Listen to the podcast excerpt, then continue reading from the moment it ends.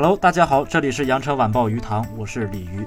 在今年的央视春晚中，姜昆和老搭档戴志诚带来了相声《欢乐方言》，意图呈现方言魅力。节目中出现了姜昆大篇幅说广东话的包袱。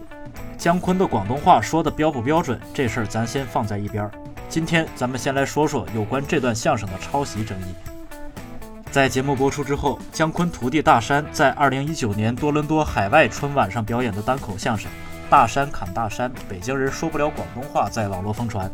不少网友质疑是师傅姜昆抄袭了徒弟大山的作品。二月九日，大山在其微博发布一段九分多钟的视频，详细回应抄袭事件。大山直言，老师姜昆其实没有抄袭，表示自己此前学的广东话单口相声，其实源自早年间姜昆与唐杰忠合作的对口相声广东话。大山还笑称，没想到自己没上春晚，还成了春晚热点人物。其实，姜昆一直喜欢把广东话放到相声作品中，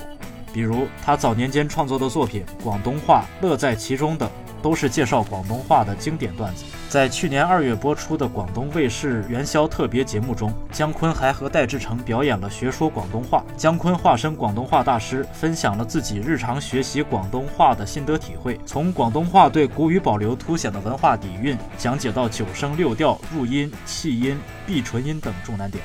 而中国曲艺网在二月五日发表的文章《关于相声和相声评论的标准》。也曾对此次抄袭事件进行过解读。文章中说，马季先生创作的作品广东话是改革开放新时期对传统倒口的继续弘扬，进一步拓展了相声倒口的地域版图，扩大了相声艺术的影响力。